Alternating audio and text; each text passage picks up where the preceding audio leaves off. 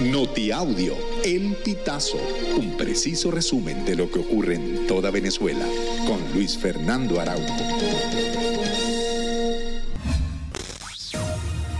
Amigos, bienvenidos a una nueva emisión del Notiaudio El Pitazo. A continuación, las informaciones más destacadas. Nicolás Maduro aseguró que los 238 migrantes que llegaron a Venezuela deportados desde Estados Unidos fueron muy maltratados en la nación norteamericana. Nos hemos sacado un conjunto de evidencias, de videos que tenemos del maltrato que le hacen en cárceles de Estados Unidos, como que fueran delincuentes, como que fueran, no sé, homicidas, como que fueran terroristas. La Comisión Interamericana de Derechos Humanos exhortó al gobierno de Nicolás Maduro a que libere a todos los presos políticos en Venezuela, al tiempo que pidió investigar con debida diligencia las denuncias de torturas y malos tratos. En redes sociales, la organización también pidió garantía de participación política sin discriminación.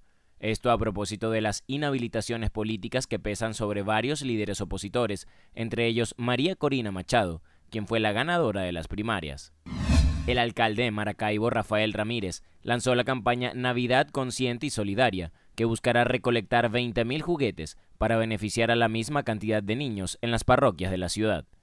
La campaña estará liderada por la primera dama de Maracaibo, Vanessa Linares, y busca incentivar a más maravinos a recolectar y contribuir con un juguete para algún niño que por una u otra razón no tenga la posibilidad de conseguir uno en esta Navidad.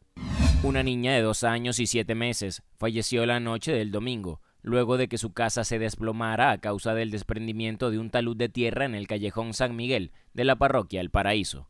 Su madre, Laura Margarita Licano, se encuentra en delicado estado de salud. El suceso sorprendió a vecinos de esta zona, quienes se mantenían alertas por las lluvias que azotaron la ciudad durante los últimos días. El comandante de los bomberos, Pablo Antonio Palacios, reportó que la vivienda que compartían ambas era improvisada y que por el deslizamiento quedaron tapiadas.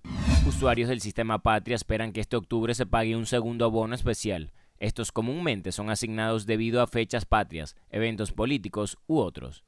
De acuerdo con la cuenta Bono Social, la cual informa sobre estos pagos, se tiene previsto activar el bono en los próximos días, aunque aún no se tenga una fecha ni monto específico. Asimismo, alertaron a los usuarios a no caer en estafas y estar atentos a la información oficial que se publica en el blog Patria sobre los pagos de estas bonificaciones. Amigos, y hasta acá llegamos con esta emisión del Notiaudio El Pitazo. Recuerda hacerte super aliado para mantener vivo el periodismo independiente en Venezuela. Narro para ustedes Luis Fernando Araujo.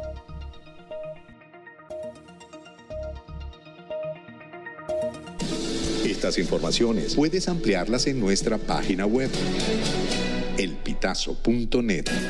También recibimos tus denuncias vía SMS o WhatsApp a través del 0414-230-2934.